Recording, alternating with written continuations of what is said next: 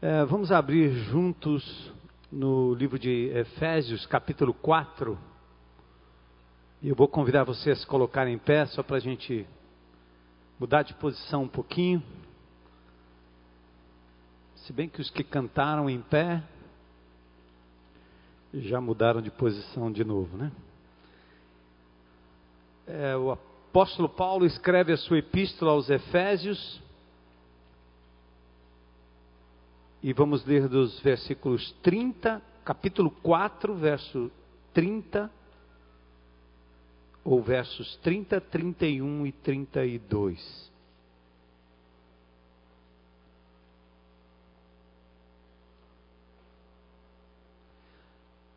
Esse é um capítulo que Paulo, em que Paulo nos desafia a unidade no corpo de Cristo, ao nosso procedimento como filhos da luz. E aí ele diz assim: Não entristeçam o Espírito Santo de Deus, com o qual vocês foram selados para o dia da redenção. Só uma pausa nesse versículo.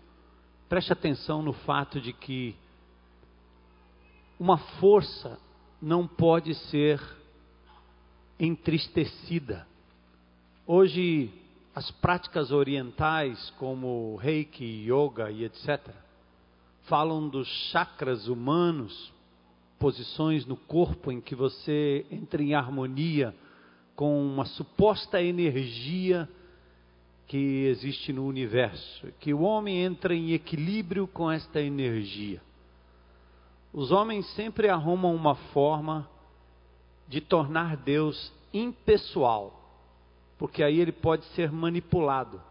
Ninguém entristece uma voltagem elétrica, ninguém entristece uma força eletromagnética, mas um homem pode entristecer uma pessoa.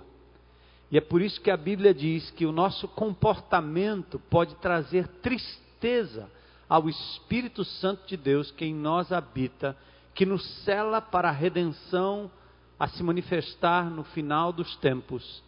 E ele é uma pessoa. E você pode entristecê-lo.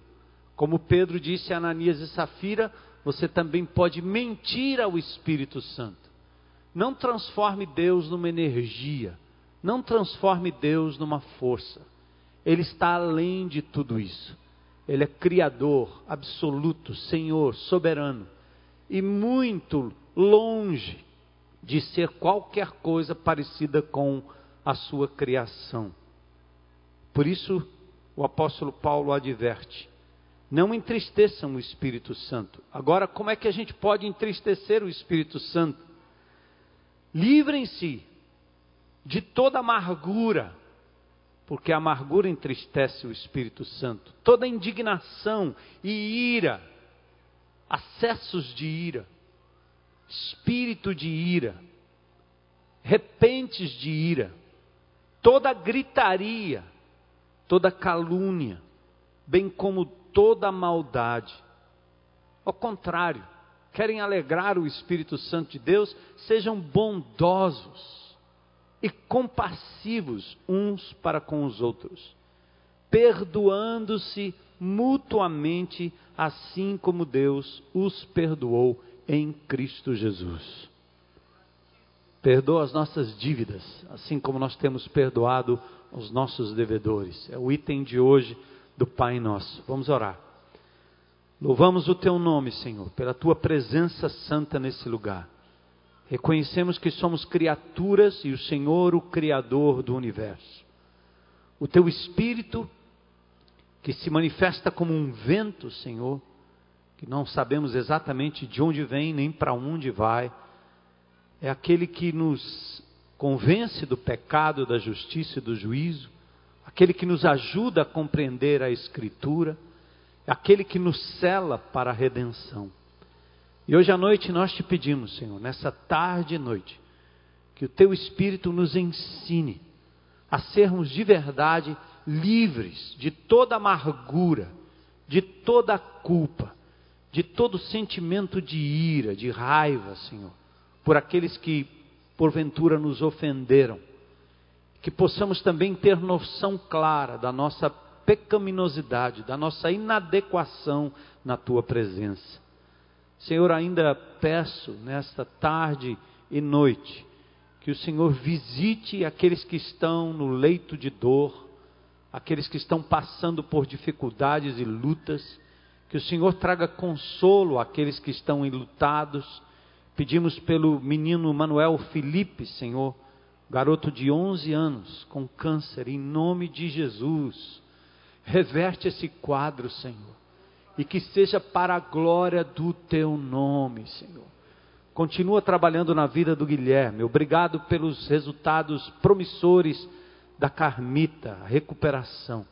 Continua trabalhando na vida de tantos outros, Senhor, que eu não saberia mencionar todos os nomes. Mas visita cada um de uma forma especial nesse dia. E ser com todos aqueles que estão aqui neste auditório, na tendinha, lá na internet também, onde quer que estejam, que o teu espírito traga um ensino precioso da palavra hoje para a libertação do teu povo e para a libertação daqueles que não te conhecem como Senhor e Salvador. É o que nós te pedimos em nome de Jesus. Amém. Podem sentar.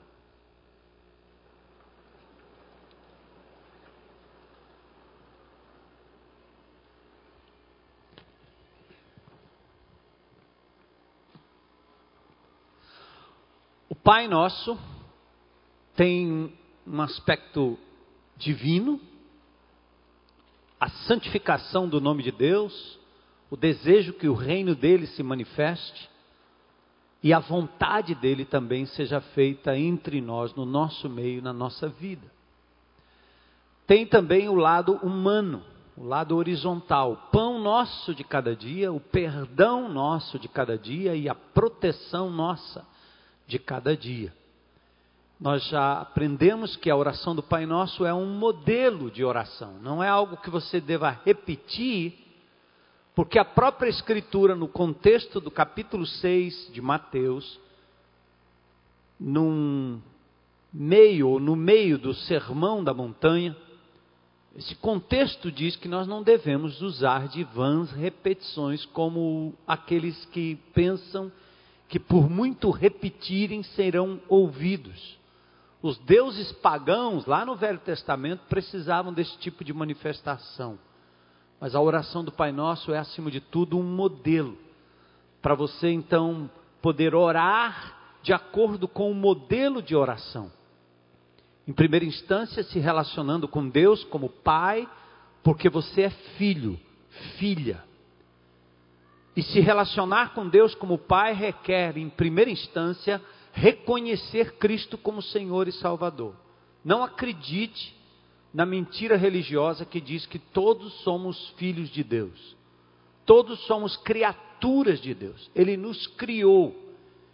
E porque nós demos as costas para Ele, abandonamos a comunhão com Deus, ou de Deus, ele então nos resgata de volta através do seu Filho único, Jesus, o Filho unigênito, o único Filho legítimo de Deus Pai, Cristo encarnado, Verbo que se faz gente como a gente, que anda no nosso meio e andou no nosso meio há dois mil anos atrás. Você crê nele e você se torna filho, aí sim, por adoção. E agora você pode entrar na presença de Deus em qualquer lugar, sem qualquer intermediário, apenas no nome de Jesus, falando a Deus Pai. E ao entrar na presença de Deus, vamos relembrar, você que é crente em Cristo Jesus, ou você que quer aprender a orar, primeiro exalte quem Ele é, reconheça a pessoa dele, elogie, fale bem, honre o Senhor, antes de querer aquilo que Ele tem para lhe dar. Antes de querer o presente, primeiro reconheça a pessoa. Aprenda a se relacionar com Deus, com um Deus pessoal. Faça isso nas suas orações. Recuse-se a pular para os pedidos. Talvez você até se esqueça deles na hora que você entra para contemplar a majestade de Deus. Fazemos isso muito bem nos cânticos, porque nós somos levados pelo dirigente de louvor a um momento na presença de Deus em que o nome dele é exaltado. Mas pratique isso na sua oração, lá em casa, quando você acorda pela manhã. E depois sim os pedidos divinos. É interessante que os pedidos que você faz, que são dados pela divindade, por Deus, mas são pedidos, na verdade, humanos, você faz para suprimento das suas necessidades humanas. Esse, essa, essa parte horizontal da oração do Pai Nosso demonstra o quanto Deus se interessa pelas coisas triviais, simples da sua vida. Por exemplo, a necessidade biológica, pão, pão nosso de cada dia, alimento suficiente para cada dia, bens materiais suficientes para a sua subsistência. Estava ouvindo aqui o Aristides contando essa experiência do buffet. Eu ouvi hoje pela manhã a experiência dos jovens que foram durante o carnaval, o Renan com alguns jovens foram para os viadutos de Fortaleza, alguns viadutos, e encontraram lá um pessoal que, que praticamente vive lá, mora lá. E durante um carnaval parece que um turista perdeu tudo, veio aqui só para farrear, acabou perdendo tudo e foi parar lá debaixo do viaduto para dormir com aqueles que a gente chamaria de indigentes. E perguntando a situação, perguntaram então como pode. Ah, não, ele estava por aí, a gente acolheu ele aqui parece que um dos jovens adolescentes, né, fez a pergunta simples: como é que você acolhe alguém sendo você mesmo um carente que não tem absolutamente nada para dar? E essa pessoa olha para ela e diz: por acaso eu preciso ter alguma coisa para acolher alguém? Acolhimento é dizer: vem para cá, fica comigo, vamos juntos. Diz que o Renan, na hora que eles se reuniram para orar, ao invés de orar, ele pediu para esse rapaz orar. Porque ele parecia muito mais cristão do que os cristãos que estavam ali achando que você só pode acolher alguém se tiver alguma coisa concreta para dar na mão. Dinheiro, bens, uma boa casa, ser dono do hotel, de um flat, né? Mas quando você abraça uma pessoa, você acolhe. E o que precisa é só isso: carinho e o abraço humano. Deus se importa com essas coisas simples, do acolhimento, do cuidado espiritual, proteção nossa, que nós vamos ver no próximo domingo. Mas Ele também se preocupa com o seu emocional. Por isso, o perdão nosso de cada dia. Sem pão, sem alimento, o corpo adoece e desfalece. Sem proteção espiritual, nosso espírito ficaria vulnerável e oprimido todo o tempo.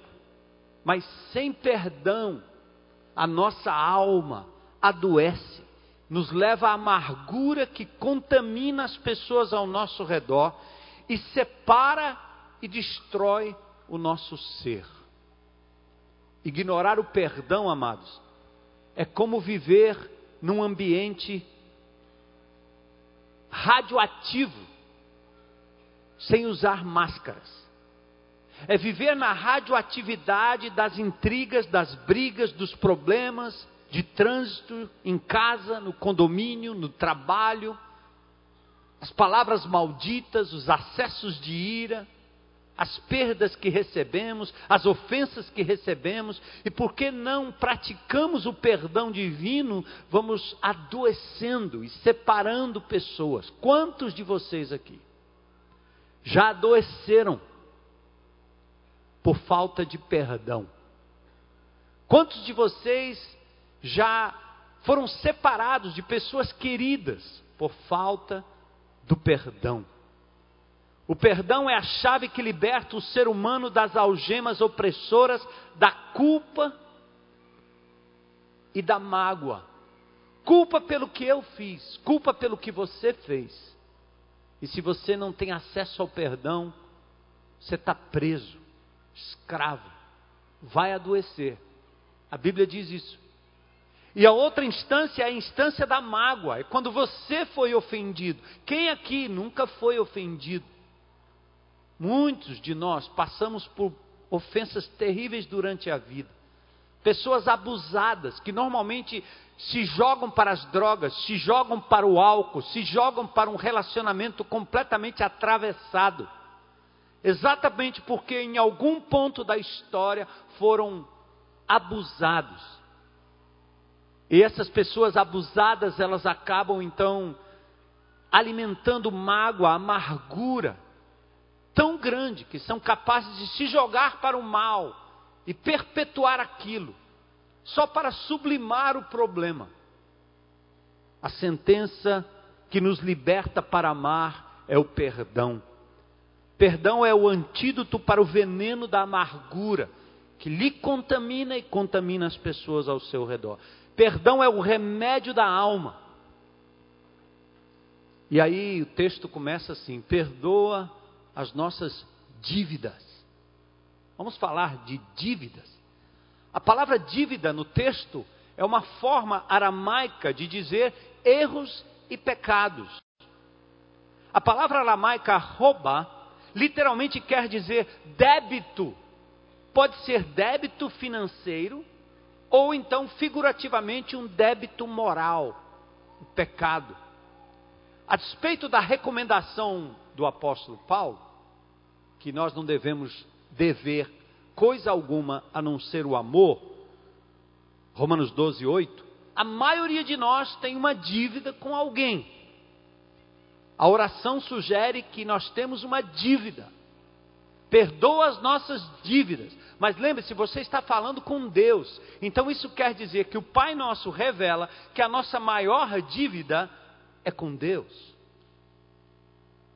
Há muitas pessoas que de fato, quando se fala em dívidas, elas não sentem peso no coração. Aliás, a maioria dos brasileiros gosta de conviver com dívidas. Há pessoas que acumulam dívidas, às vezes mesmo podendo, preferem e querem todo o tempo ficar endividados. Outros, se não querem, acham que é o único meio de viver e ser feliz, endividando-se, sem constrangimento. Não tratam, não reconhecem, não procuram as pessoas e vão acumulando dívidas. Imagine esse sentimento quando se fala de uma dívida para com Deus, parece que ele nunca vai cobrar mesmo. Ele não vai mandar o oficial de justiça para penhorar alguma coisa na sua casa. Ele não vai tomar o teu carro, ele não vai tomar nada de você. Então, você trata com desdém essa questão da dívida para com Deus. Por isso, Jesus coloca a palavra perdão na oração como algo importante. Mas outros, quando pensam em dívidas, sentem-se incomodados com débitos, a ponto de antecipar pagamento, comunicam qualquer desencontro. Então, esta oração nos revela que nós temos uma dívida. A oração revela o nosso problema. Primeiro, o tamanho da dívida. Ah, mas eu não sabia que eu tinha uma. A palavra perdão revela isso. Temos uma dívida. Primeiro, o tamanho, enorme a dívida. Segundo, a incapacidade de pagar essa dívida. É pior que dívida de cartão de crédito. Pior que dívida de financiamento de carro com juros altíssimos que você acaba só esperando o dia que o carro vai ser tomado. Interessante. Por que eu tenho uma dívida com Deus? Vamos começar do começo, sendo redundante. Lá do início, Deus cria o homem à sua imagem e semelhança. Coloca o casal no jardim do Éden.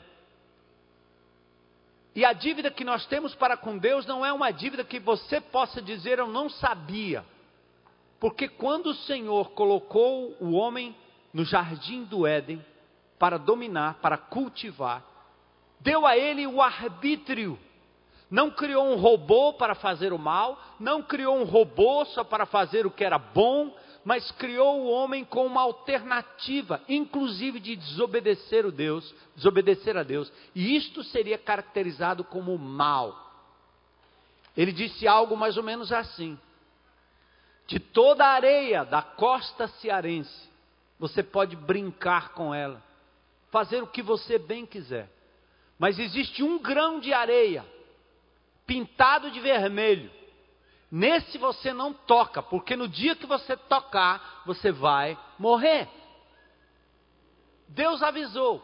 Era a única forma de caracterizar e autenticar a autonomia do ser humano, percebe? Um dia alguém me perguntou: Deus criou o mal?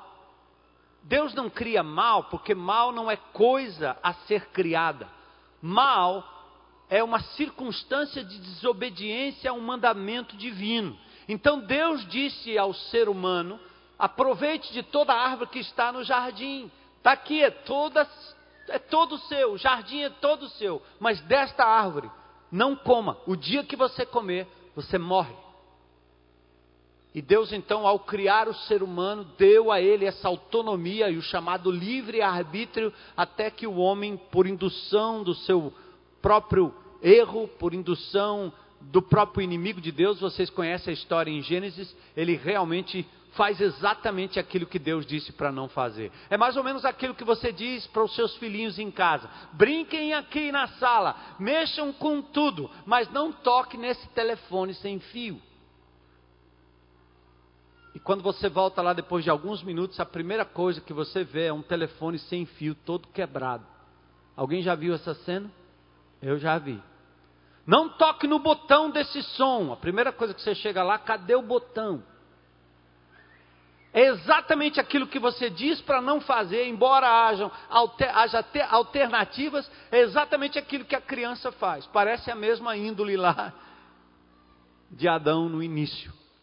Então a nossa dívida advém de uma desobediência consciente do homem. E por isso a morte veio a toda a raça humana. Romanos 6, 23, o salário do pecado é a morte. A morte passa para a raça humana exatamente por conta da desobediência do homem duas considerações importantes. Vamos falar sobre o tamanho da dívida, para trazer um pouco para o seu contexto e o meu contexto. Em primeiro lugar, preste atenção: se você não se acha devedor porque você se acha bom o suficiente, preste atenção: o padrão divino é a perfeição. Sede perfeito como vosso Pai é perfeito. Sede santos como eu sou santo tanto em Mateus 5,48 como em 1 Pedro 1,16, a santidade absoluta é o padrão divino. Sabe por que nós nos contentamos muito bem com a vida? Porque ao invés de nos compararmos com a santidade de Deus, nós nos comparamos com a pecaminosidade do vizinho. Você olha para outra pessoa e diz: Bom, eu não sou tão mal assim. E se você se aproxima de bandidos, drogados, pessoas na penitenciária, aí você fica com a sensação de que você é gente boa mesmo. Às vezes que eu vou nos presídios, eu olho para aqueles homens lá dentro e eu digo: Meu Jesus, esses caras são exatamente o que eu seria sem Cristo. Eu tenho a mesma capacidade, ainda hoje, de cometer os mesmos delitos dado a pecaminosidade do ser humano. Não fora Jesus e a sua graça, o seu sangue, o seu amor, o seu ensino, o seu Santo Espírito e a submissão à vontade dele, não à minha, eu estaria exatamente ali naquele lugar. Então, em primeiro, primeira instância, pense no padrão. Não tente se comparar com as outras pessoas para ter essa sensação de que você não deve nada. A segunda coisa é o julgamento da lei divina. A lei divina é muito parecida com a lei humana, só que nós não damos muita importância. Tiago, no capítulo 2, verso 10, diz o seguinte: Pois quem obedece a toda a lei, mas tropeça em apenas um ponto, torna-se culpado de quebrá-la inteiramente. Para você ser um infrator de trânsito, você não precisa furar dez sinais vermelhos. Você não precisa entrar em 50 ruas na contramão. Basta uma, você se torna infrator. A nossa pecaminosidade está no fato de que se você acha que não tem nada a ver com Adão e Eva, Espere a criança crescer e não demora muito, ela vai cometer os pecados que vão condená-la do mesmo jeito. Tanto porque existe uma índole hereditária, por isso Jesus nasceu da Virgem Maria e não de um relacionamento homem e mulher no sentido de José e Maria. Ele tinha que nascer sem esta herança da pecaminosidade de Adão. Mas Jesus foi aquele que durante a sua vida fez as opções corretas. Se algum ser humano pudesse nascer impecável, sem pecar, todo o tempo da sua vida, óbvio que ele seria salvo, mas não existe tal indivíduo. A lei diz que uma mentira, um pecado, um acesso de ira, um acesso de raiva, um menosprezo, uma palavra maldita, uma coisa tirada, uma mentira proferida, já lhe torna culpado de toda a lei.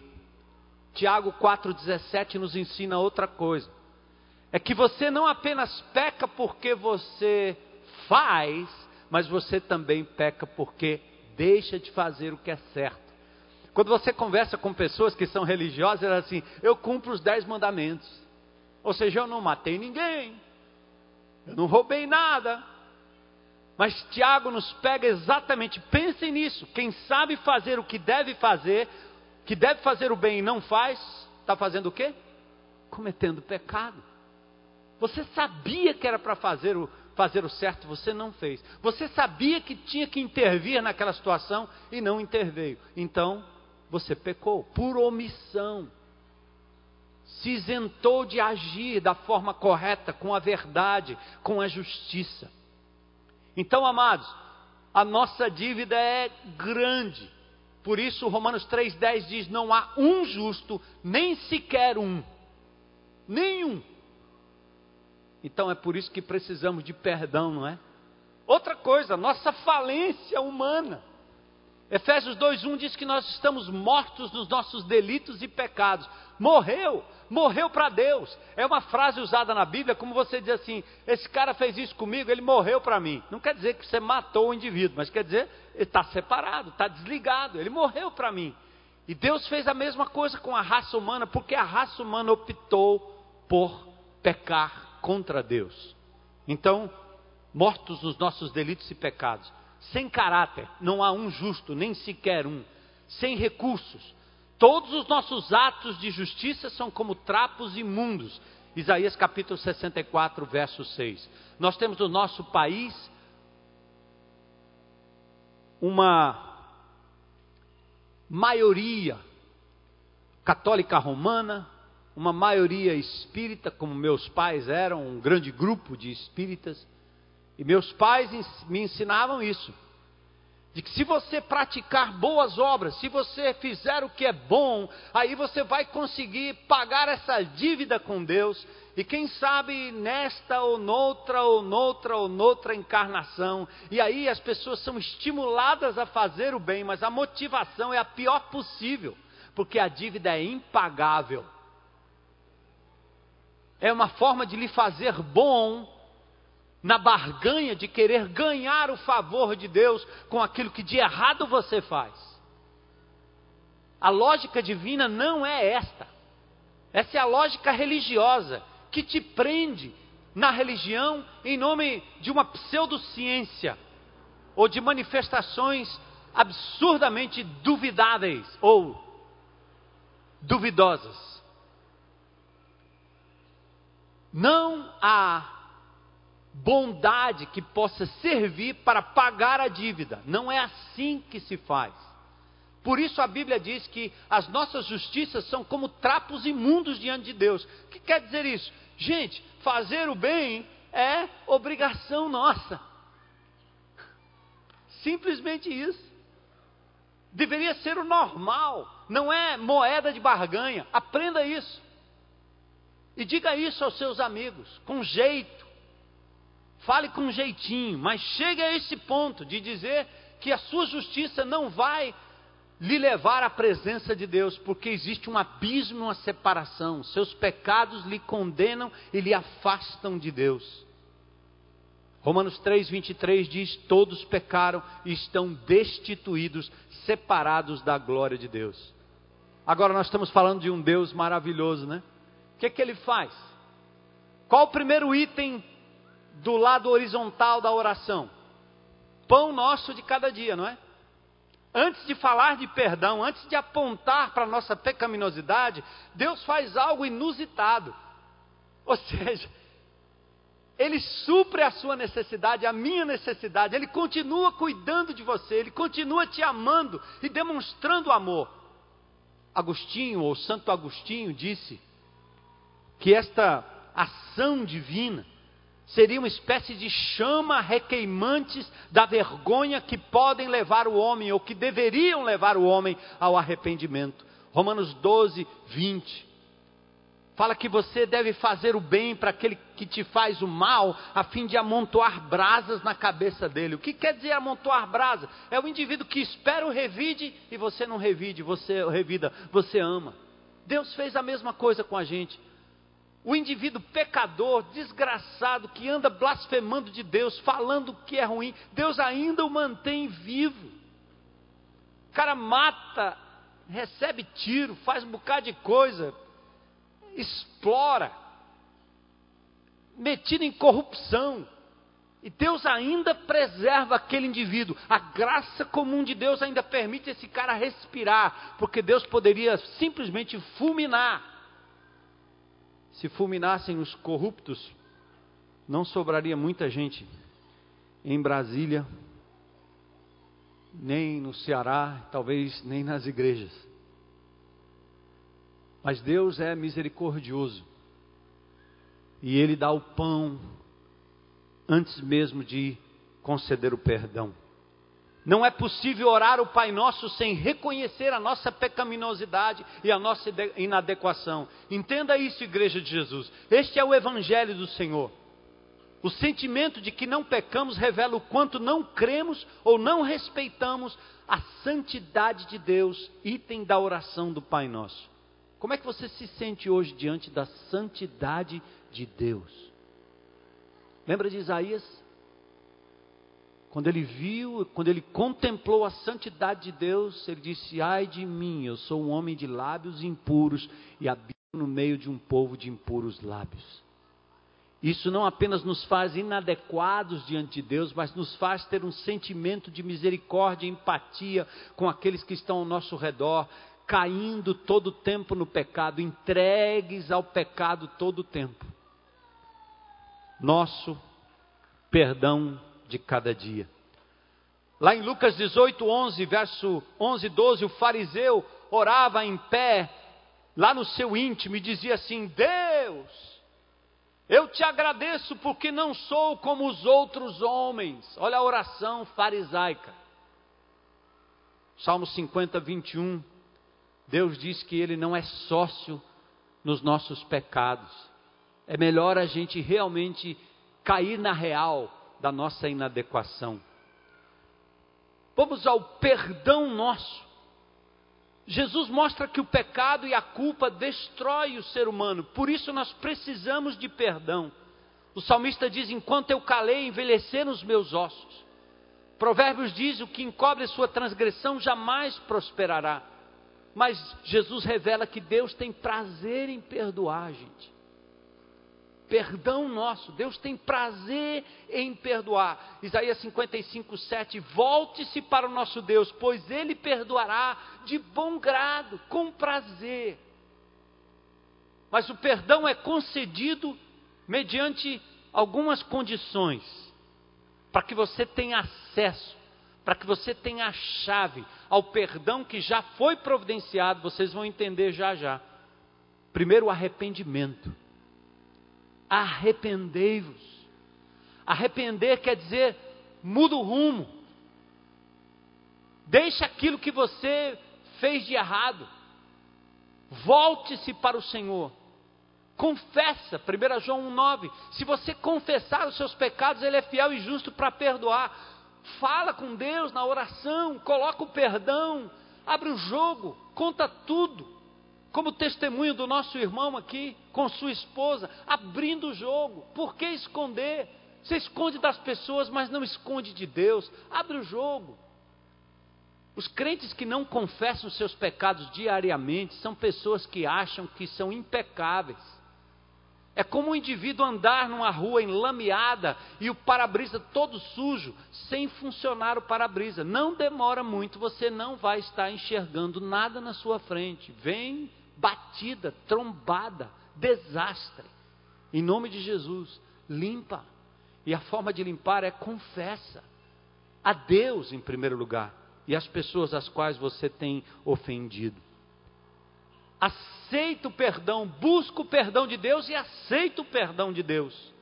O salmista diz: Confessarei as minhas transgressões ao Senhor, pois tu perdoaste as culpas dos meus pecados. Aceite o perdão de Deus. Eu vou falar um pouquinho mais sobre isso. Creia no valor do sangue. Nós cantamos aqui. Foi o sangue de Jesus. Aliás, o texto diz: sem derramamento de sangue não há perdão. Por quê?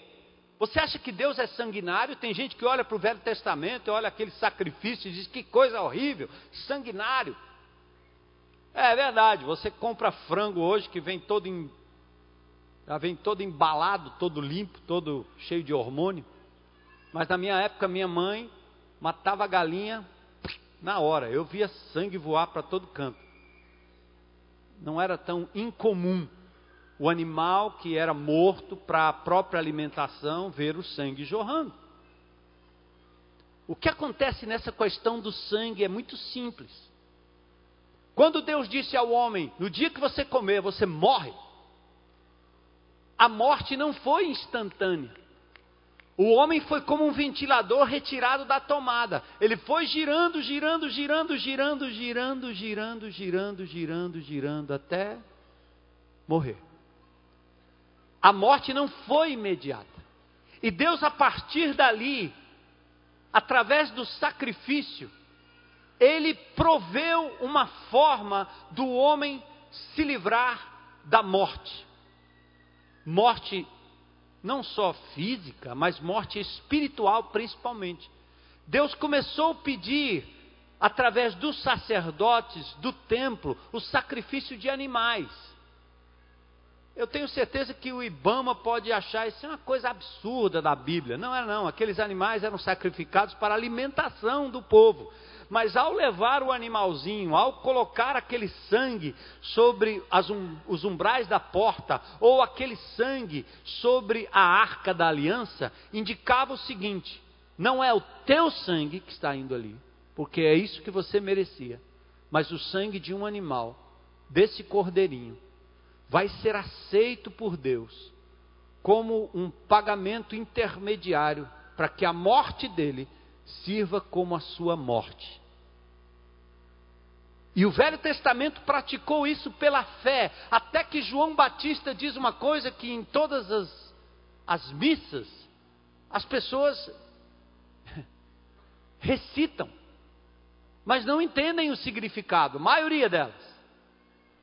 Quando João Batista diz o quê? Eis, bora aí pessoal, eis o Cordeiro de Deus que tira o pecado do mundo. Sabe o que quer dizer isso?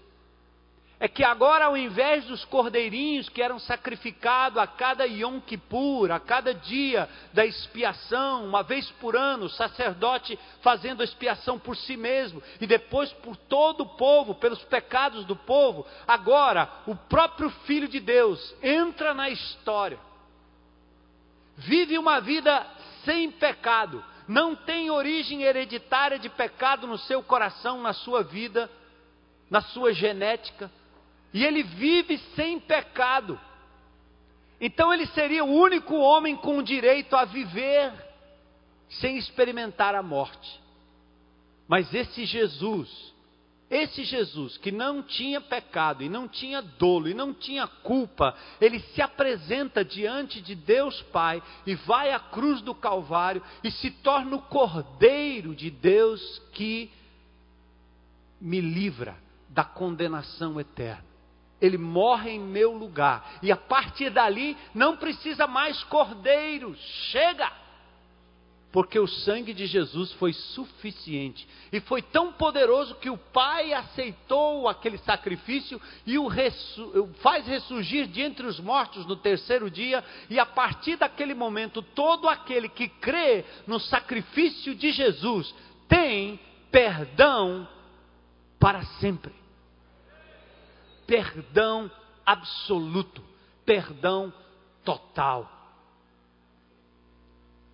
Por isso, quando você olha para o pai e diz: Perdoa, pai. O pai está imputando a sua culpa em Cristo Jesus. Já foi pago. Agora tem uma chave. E a palavra-chave é confissão. Abre a boca e diga a Deus. Chama pecado de pecado, não dê desculpa, não diga que não foi nada, não diga que foi mais ou menos, não diga que não teve isso, não teve aquilo, que não era bem assim. Não tente enrolar Deus. Chame pecado de pecado, dê nomes às suas falhas de caráter. Entra na presença de Deus. E como o Arnaldo aqui com sua esposa dizendo: "Minha irmã, minha minha querida, está aqui, ó. Eu tenho feito isso, mas está assim. Abre o jogo e o perdão divino vem sobre vocês vem sobre nós. Tempo de reconhecimento, de, de genuíno pedido de perdão a Deus. Tempo de examinar, sonda-me, ó Deus. Conhece meu coração, prova-me, conhece minhas inquietações, vê se minha conduta, em minha conduta há algo que te ofende, Senhor, e dirige-me pelo caminho eterno. E aí diz ainda no final da oração, ou no meio dessa oração, nessa frase, diz: Perdoa nossas dívidas assim como nós perdoamos os nossos devedores. Assim como. Essa expressão não indica condição para perdão, mas um paradigma, uma relação de que o que eu recebo de Deus deve ser dado aos meus devedores. O perdão que eu concedo aos outros torna-se um padrão do que eu espero receber de Deus. Eu só perdoarei as pessoas se eu entender que tenho sido perdoado por Deus e que sou devedor. Quem guarda rancor, quem não perdoa, não entende o perdão de Deus, não aceita o perdão divino e não entende que é pecador e devedor acima de tudo. Você é do tipo que não perdoa? É uma das coisas que eu tenho lutado na minha vida durante muito tempo. Espírito de vingança e dificuldade em perdoar. Para mim, torna-se um exercício, uma crucificação do eu, do Armando, que tem que ser crucificado, porque a, a, a primeira índole que vem é o revide. A outra que vem é que o indivíduo seja de verdade punido e não liberado, sem o revide, sem a punição. Perdão tardio. Por isso que todo tempo eu tenho que estar olhando para o meu Senhor e para a cruz de Jesus e compreendendo quão pecador eu sou e quanto eu preciso da imediata cura divina para aprender a perdoar as pessoas e simplesmente liberar e ser livre e não adoecer. O perdão que eu concedo aos outros torna-se um padrão do que eu espero receber de Deus. Eu quero chamar aqui o Lucas para um testemunho. Ouçam com muita atenção o poder da graça e do perdão divino. Depois eu quero encerrar com três dicas práticas para você exercitar o perdão.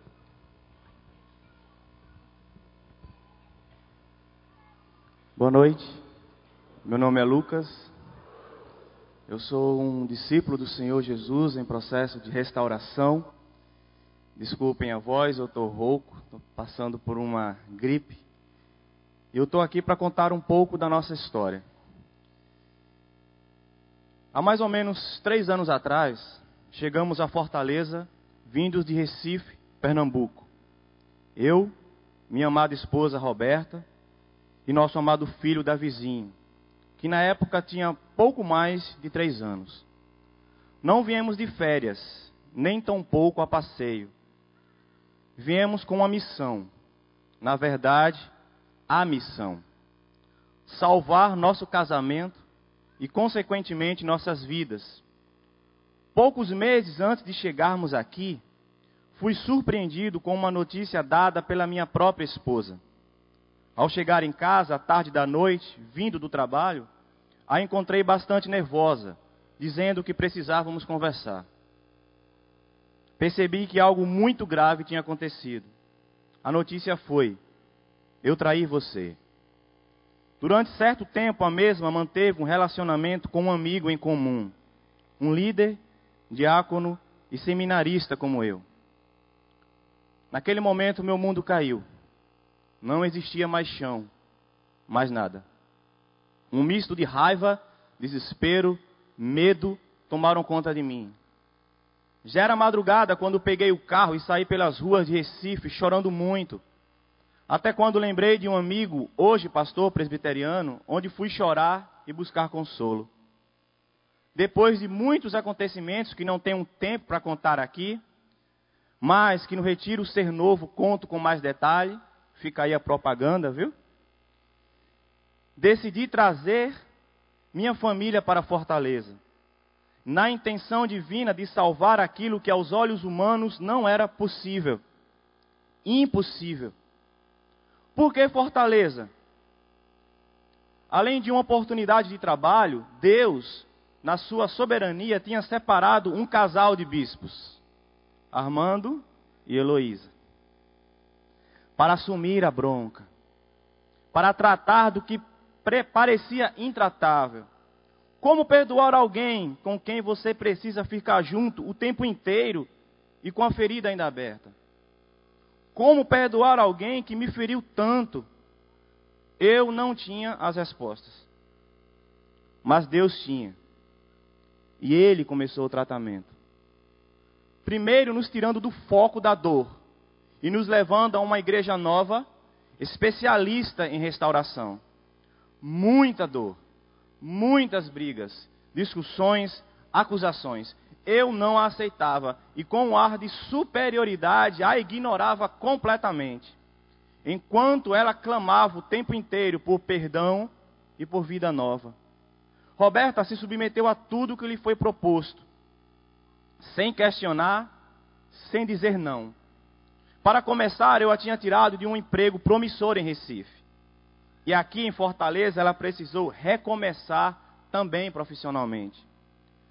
Lembro muito bem de um momento de desespero e discussão, onde decidi ir embora. Achei que não dava mais, chegou no fim. Peguei uma mala, comecei a jogar nela minhas roupas.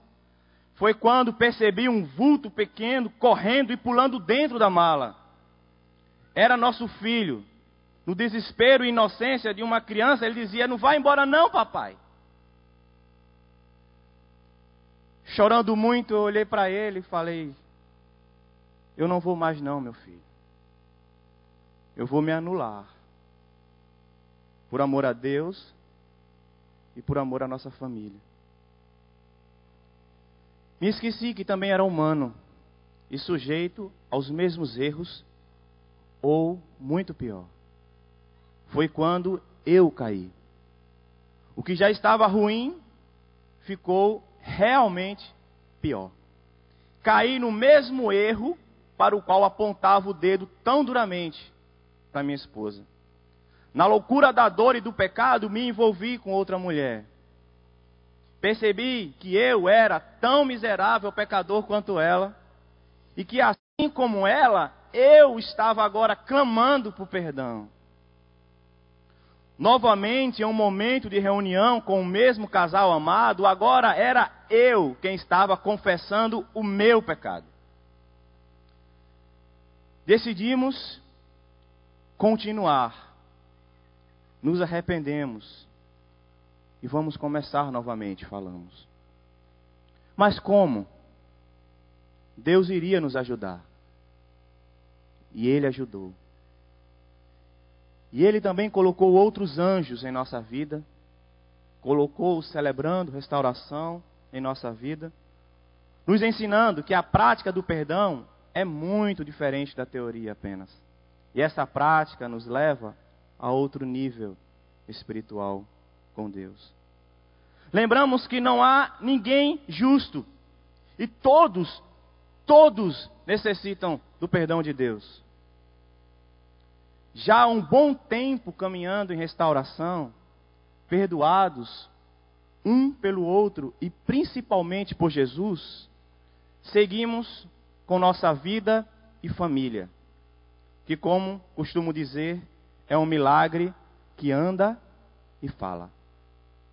Servimos a Deus como servos voluntários no Retiro Ser Novo, no Espaço Radical e no CR Jovem. Assim como dando esperança a alguns casais que nos procuram com problemas semelhantes. Mas ainda faltava um selo, um carimbo dessa surpreendente restauração do nosso maravilhoso Deus. E ele carimbou, nos dando mais um filho ou filha, ainda não sabemos.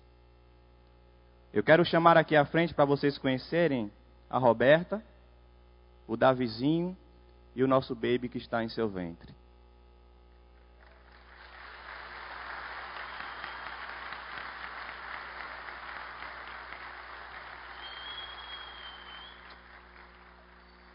Essa é a família que Deus salvou. E pela sua honra e glória, nós estamos servindo a Ele, cheios de amor e cheios de vontade de servir. Amém.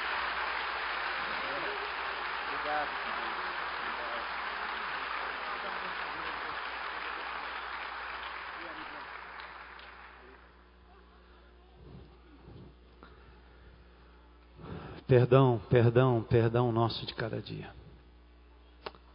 Eu, eu quero terminar hoje à noite é, dando para vocês um, um breve esboço de um texto que faz parte de uma pregação chamado Perdão, chamada Perdão, o absurdo de Deus.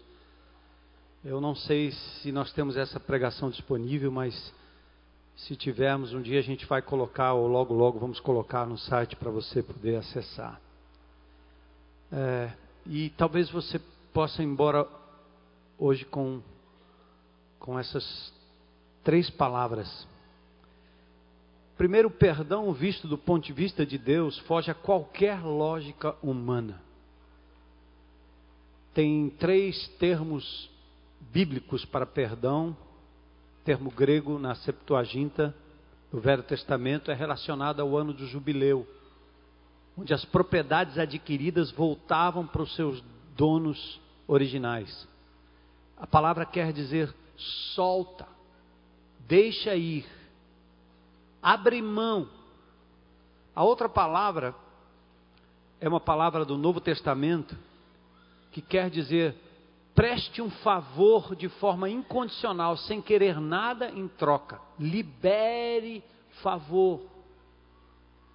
E a outra palavra é passa por cima ou suspende a pena, suspende a punição, suspende a penalidade. E eu queria usar três palavras para ilustrar isso e, e, talvez cravar isso no seu coração. A palavra abdicação, abdicar, abrir mão. A segunda é anunciação, anunciar. E a terceira é amar. Abdicar, anunciar e amar. Que legal, vocês escutaram aí. Mas, parabéns, pessoal. Vocês são dez. A primeira palavra abdicação, ela, ela, ela vem de um, de um texto importante, que é sofrendo a dor, esse texto nos mostra que sofrendo a dor, você teria o direito de revidar na mesma moeda, mas você abre mão desse direito. Em Êxodo 21, 24 a 25, existe uma, uma lei chamada Lei de Talião, lembra? Olho por olho, olho por olho, dente por dente. Quando você olha para essa lei, primeiro você pensa assim: que lei terrível, tem lei de italião. É uma lei divina, foi dada por Deus. E a razão desta lei, ao meu ver, quando eu estava estudando esse texto, eu procurando saber O que, que eu poderia realmente encontrar naquele texto que não fosse uma ideia preconcebida minha sobre uma coisa tão dura? Olho por olho, dente por dente. Você queima, será queimado. Você perfura, será perfurado. Eu disse: como um Deus de, de amor poderia dar uma lei como essa? Aí eu encontrei duas razões importantes. Primeiro, é que Deus está dizendo a você, antes que você faça e cometa o erro, Ele está prevenindo você. O erro, a ofensa tem consequências. É um Deus justo, amoroso, dizendo: não faça. Não faça, porque tem consequências. Aí eu fiquei pensando no revide na mesma moeda. O que mais teria? Eu encontrei nesse texto uma sensibilidade divina. É um Deus sensível. Preste atenção aqui, vocês, mulheres, né? É Deus dizendo assim: não pegue uma agulha grande e perfure o coração de alguém porque você, ao fazer isso, vai sentir na mesma moeda, para você não achar que ofensa não machuca. É um Deus sensível dizendo: você tem que parar com essa coisa de ofender a pessoa e dizer que não foi nada.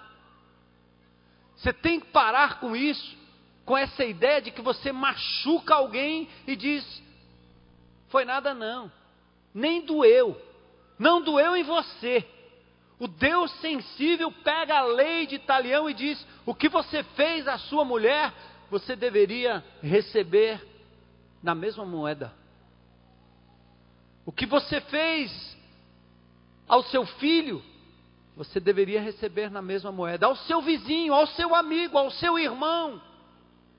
Deus está dizendo como se fosse o perfurar de uma agulha. Não perfure porque você será perfurado na mesma medida e vai saber o quanto doeu no outro. Para mim, a lei se tornou a lei de um Deus que, primeiro, previne, segundo, é um Deus sensível. E aí, meus amados, nós temos que sair por aqui, sair hoje, daqui, aliás, aprendendo o primeiro passo do perdão, que é abrir mão do direito. Baseado em quê? baseado no fato de que eu e você, todos nós, ofendemos o Deus Santo. Amém? Concordam? Foi fraco, né? Esse amém? Concordam que vocês têm ofendido, nós temos ofendido o Deus Santo? Amém. E a lei de Talião foi ou não foi aplicada? Foi. Porque esse mesmo Deus, no momento em que você o ofendeu, ele lança a sua seta, a sua lança, a sua guilhotina, os seus cravos, só que pela maravilhosa graça divina, alguém que veio a este mundo e não merecia o revide divino por nunca ter pecado, ele se coloca na sua frente e diz: eu assumo. Pode perfurar. Pregos, pregos, pregos. Lança, coroa de espinho, morte na cruz, sangue derramado. O pai, justo juiz, teve que virar as costas para o filho e executar na morte do filho o justo pagamento que era nosso. Irmãos, isto é cristianismo. Isto é o cerne, ou este é o cerne da pregação divina. Cristo morrendo em meu lugar, o Cordeiro de Deus que tira, li, livra, limpa, perdoa o pecado do mundo, porque Deus, o Santo Juiz, que está longe de ser parecido com a nossa justiça, ou a justiça humana, é um Deus santo. E quando ele diz que vai punir, ele pune mesmo. Por isso, a cruz do Calvário foi aquele momento crucial em que Jesus disse: Deus meu, Deus meu, por que me desamparaste? Era o pai tendo que virar as costas para o filho e olhar para o filho como justo e santo juiz e punir o meu pecado, o seu pecado para que agora você pudesse, ao ser ofendido, não revidar, mas abrir mão do revide. Eu abro mão do revide, porque o que eu merecia, Deus não me deu. Caiu em Cristo Jesus. Então, quando você se sentir ofendido, quando você se sentir machucado, magoado, embora o sentimento primeiro seja de revide, como vem no meu coração, eu tenho que olhar para a cruz do Calvário e dizer: Perdoo como Cristo me perdoou. E Jesus lhe dará pelo Espírito Santo força, poder e graça para liberar perdão e não adoecer e não viver doente, não viver amargurado, não viver algemado por culpas passadas, ou por ofensas passadas, ou por mágoas do passado. Faça isso em nome de Jesus. Vai acontecer agora, quando você sair daqui, vai acontecer no estacionamento, vai acontecer no trânsito, vai acontecer. As pessoas vão lhe machucar, vão lhe magoar, vão fazer coisas que você gostaria de revidar. Você me bateu, eu vou te bater também. Você bateu no meu carro, pois eu vou te bater também. Você me fechou, eu também vou me fechar. Você me disse uma palavra que eu não gostei, também vai ouvir agora. Agora você vai ouvir. Ah, o desejo de revide é natural do ser humano. Mas você aprendeu hoje à noite que Jesus Cristo assumiu toda a nossa culpa. Por isso nós podemos abrir mão do revide. A vingança pertence ao Senhor. Entrega a Ele e aceite o perdão divino. A primeira palavra é abdica, abre mão do direito de revide. Amém? A segunda palavra é anuncia, fala. Diga para a pessoa que lhe ofendeu. Diga para a pessoa que abusou de você. Se não puder voltar lá e dizer, lembra da nossa, da nossa palavra aqui na série Restauração, põe uma cadeira e diga poucas e boas. E libera perdão em nome de Jesus. E não viva mais desse jeito. Não se atire para outro pecado, não se atire para uma vida promíscua, porque alguém abusou de você um dia. Jesus é poderoso para lhe lavar, lhe limpar, lhe dar uma sexualidade limpa para a glória do nome dele, reconstruir família, e você não precisa se atirar em outros relacionamentos antinaturais. Abre mão, abdicar. Segundo, anuncia, fala. Em terceiro lugar, ame, demonstre amor, dê o pão, abrace, favoreça, chegue junto. Nós tínhamos um vídeo aqui que passou, eu acho que no Fantástico, tempos atrás. Me disseram que é um vídeo antigo de um homem que resolveu visitar, adotar, empregar alguém que estava se preparando para sequestrá-lo. Resolveu amar. Como eu vi anos atrás uma mãe que teve um, a sua criança alvejada durante um assalto de um banco.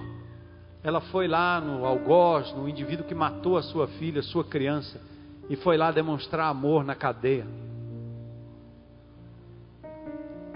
Abra mão do direito de revide. Deus cuidará de você. Anuncie e ame. E vamos ser livres, livres de verdade. Livres de verdade. O sangue de Jesus tem poder para lhe perdoar dos pecados passados, presentes e futuros. Agora não venha me dizer, é o argumento lá da Epístola de Romanos, que agora porque Jesus perdoou passado, presente e futuro, que você pode sair por aí pecando. Nada disso. Vamos permanecer no pecado para que a graça seja ainda mais abundante. Paulo diz: nem pense nisso. Seria uma ofensa ao Deus Santo e ao sacrifício de Jesus na cruz do Calvário. Não basta um sacrifício. Mas você pode recorrer ao perdão divino. Eu confesso, Jesus. Eu recebo e aceito o perdão divino. E não deixe o inimigo de Deus jogar culpa de coisas que você já se viu livre na cruz do Calvário. Colossenses 2, versos 14, diz, aliás, no verso 14 diz que Jesus já cravou o escrito de dívida que era contra nós na cruz do Calvário. O débito que você tinha para com Deus, para com os homens já foi pago por Cristo Jesus, ele rasgou, ele riscou. Receba isso, mas também passe isso adiante, perdoando as pessoas ao seu redor. Vamos ensinar essa sociedade que existe um povo que se chama pelo nome de Jesus, que sabe o que é amar, perdoar, abraçar, receber, deixar ir, liberar e anunciar esse maravilhoso perdão que há em Cristo Jesus. Perdoa, Senhor, as nossas dívidas, assim como temos perdoado aqueles que nos tem ofendido. Curva sua cabeça aí em oração.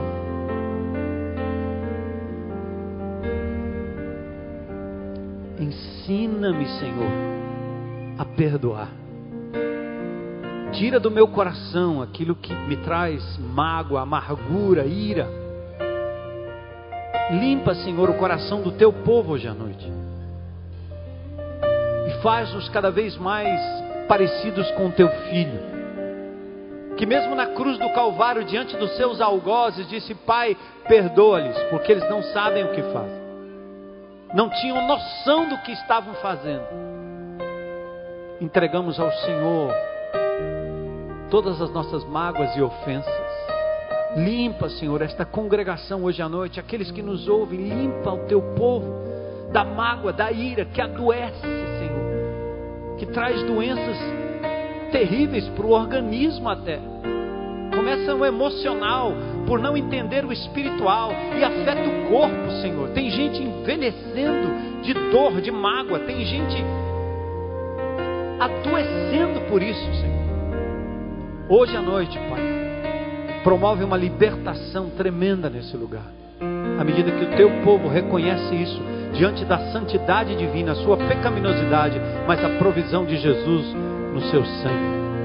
Eu quero convidar qualquer pessoa aqui hoje à noite, que talvez nunca fez uma manifestação pública, para hoje aceitar o Cordeiro de Deus que tira o pecado do mundo de verdade e dizer: hoje à noite eu aceito o perdão divino, entrego a minha vida a Jesus, o recebo como meu Senhor e Salvador. Tem alguém nessa congregação hoje à noite? Fica de pé, levanta uma das suas mãos. Tem alguém com coragem para dizer: Hoje é meu dia, quero entregar minha vida a Jesus. Tem alguém? Dá um abraço aí, abraço, abraço. Eu não estou vendo. Deus te abençoe. Mais alguém hoje à noite que quer aceitar o perdão de Deus, se ver livre, limpo. Dia de salvação, glória a Deus. Mais alguém, coragem para dizer: sua decisão não é para mim, nem é para esta igreja, é por Jesus. Coragem para dizer: Eu me arrependo, Senhor, e quero receber o teu perdão hoje à noite. Mais alguém? Mais alguém? Deus te abençoe, cara. Deus te abençoe. Glória a Deus. Deus te abençoe. Aleluia. Aleluia. Não se envergonhe de Jesus. Ele não teve vergonha de você quando foi à cruz do Calvário. Se você está lá na internet me ouvindo, faça sua decisão agora diante de Jesus. Mais alguém com coragem para dizer: Hoje é meu dia, quero entregar minha vida a Cristo. Aleluia, aleluia, aleluia, aleluia, aleluia. Glória a Deus, glória a Deus, glória a Deus, glória a Deus. Venha aqui à frente, saia do seu lugar, venha à frente com essas pessoas. Venha você, venha, venha, venha aqui à frente, venha, para que você possa ser abraçado aqui por outros irmãos, conduzido depois a um grupo pequeno, incluído num grupo pequeno hoje à noite, através de um abraço, conhecendo o seu nome, sabendo quem você é. Deus te abençoe, glória a Deus.